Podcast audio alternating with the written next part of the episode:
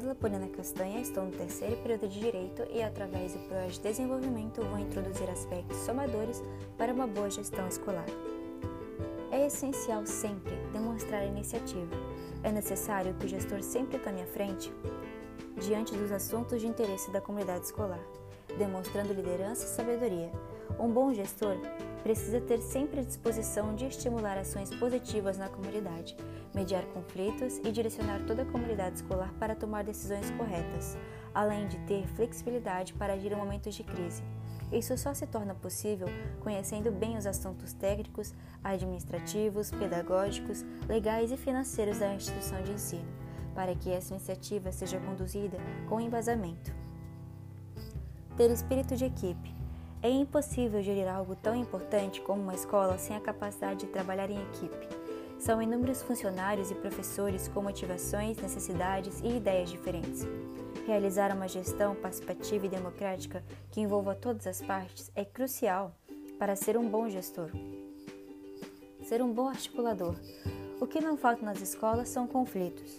E é muito importante que o gestor seja capaz de mediá-los, procurando sempre o diálogo com todos os envolvidos no processo de formação do aluno.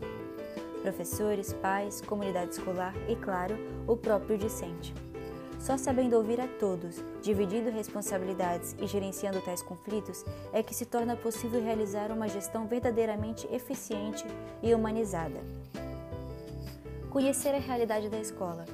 Uma instituição de ensino é a parte importante da comunidade em que está inserida.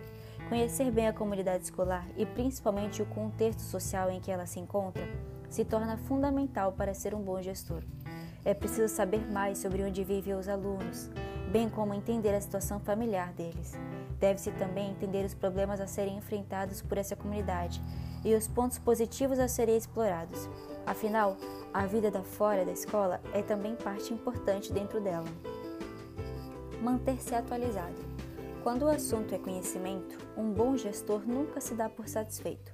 É preciso entender que a educação deve sempre evoluir com a sociedade e, consequentemente, todos os profissionais envolvidos têm que evoluir junto.